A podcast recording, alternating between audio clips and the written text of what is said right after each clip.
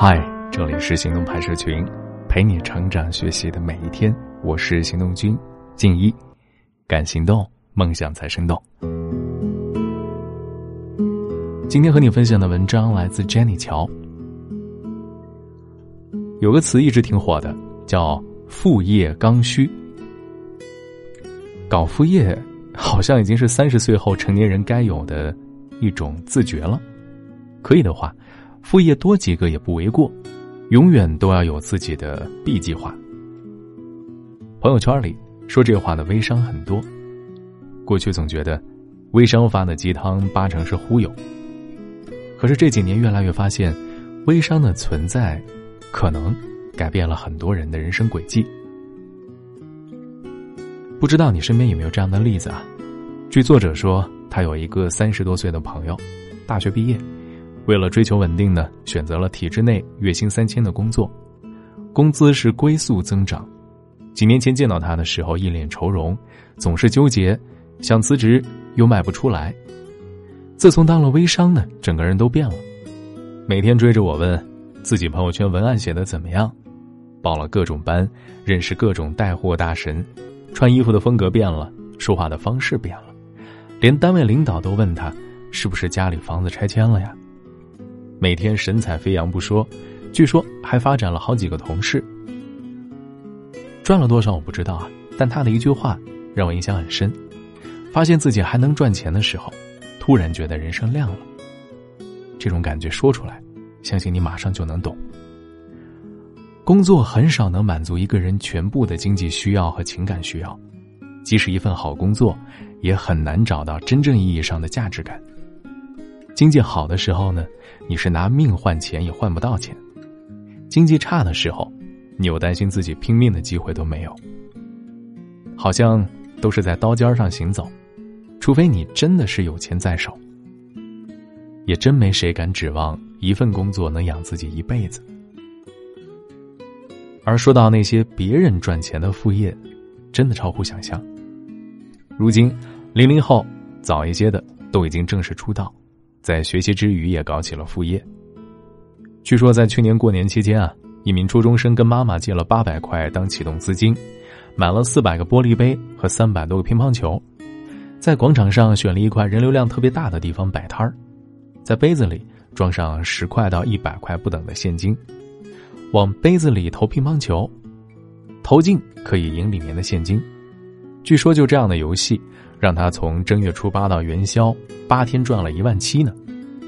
还有人在网上有分享自己副业致富的故事，说刚本科毕业那会儿月薪只有两千多，为了能够多赚一点发挥自己的写作才能，把新媒体当副业来做，并且深耕自己金融专业相关的内容。等他本职工作能挣到五千的时候，已经能靠着副业月入两万。之前那些年。又刚好赶上新媒体的红利，于是好风凭借力实现了年入百万。之后反复为主，专心做内容。用他的话说，假如没有做副业，他的收入可能还没有现在的十分之一。还有蜜芽创始人刘楠，八零后，新闻专业出身，曾经是世界五百强的高级白领，有一段时间在家里做全职妈妈。也许是出于母爱的本能，他对于孩子使用的每样东西都特别较真儿。曾因为质疑一件产品的塑料成分是否真的不含 BPA，给美国总部官网发邮件。随后呢，还整理出所有相关文件，分享给其他的宝妈。其他的宝妈见他研究的这么细，又是北大的学霸，都跟着他买。于是，他就开了一家淘宝店“蜜芽宝贝”，两年创下四皇冠。销售额破三千万的业绩，而这也只是一个开始。后来他的故事怎么样？你可以去搜一搜。副业，当然也是职业。不少人想选择一份副业，是看到别人赚到了钱。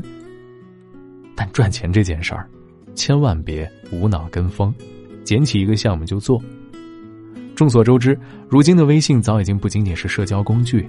它衍生出了很多商业模式，可以在各个品类、各个生意里面利用，蕴含无限的商机。微信人人都有，看起来没什么门槛，可是但凡能赚到钱的，有些呢是销售天才，微信只是他们的其中一个渠道。有些人尽管不懂营销，但是专业过硬，人品可靠。以微商为例啊，本质上这些人做的就是人的生意，跟淘宝不一样，消费者都是在朋友圈里为信任买单。先相信你，再相信你的产品。专业就是背书，是影响力，也是竞争力。用专业的知识和经验为消费者解决问题、提供帮助，这种交换回归了商业的本质。所以呢，一些高端的微商是职业化妆师在卖美妆工具，执政营养师在卖保健品和食材，设计师在卖衣服，等等等等。人们更相信专业人士对产品的把控。那些为了做微商而做微商的卖家，在专业面前只会溃不成军。零工经济时代，什么是你的 Plan B？如果你专注于自己的成长，便不难发现，这个世界正在飞速的变化和发展。当父母可能还有些在苦口婆心劝你守住铁饭碗的时候，零工经济这个词儿是越来越流行了。当然，我们这儿说的零工，也不再是过去认知中的临时工，做一些跑腿打杂的工作。它已经变成了个人利用自己的时间和技能交换金钱的便捷方式，符合新型的雇主关系。有本书就叫做《零工经济》，里面有这样一句话：即使我们现在已经就业了，我们仍然需要认识新朋友，关注感兴趣的工作消息，寻找有趣的项目和发展新的零工，并且时刻留心潜在的机会。不过，有这样的想法。也会受到现实条件的各种制约，比如公司静止、不知道怎么开始，以及主业太忙没时间，这成为了主要限制因素。这也导致实际在做副业的人仅仅只有很少一部分。不过呢，这种 Plan B 思维很值得借鉴。其实，我们也无需逼迫自己一定要当个斜杠，更不必去做低价值、重复劳动的零碎兼职。只需一主一副，相互促进，争取实现这两条线呈螺旋式上升。所以，新的一年开始了，不妨从今天开始，认真的想一想适合自己且有前景的副业，提前准备人生的 B 计划，这样在任何变化的面前，也都能够更从容、更淡定一些吧。否则，一切都指望着到时候再说的，真等变化到来的时候，路在哪儿？谁又能告诉你呢？好了，今天的文章就先到这儿了。你可以关注微信公众号“行动派 Dream List”，还有更多干货等着你。云的雨季，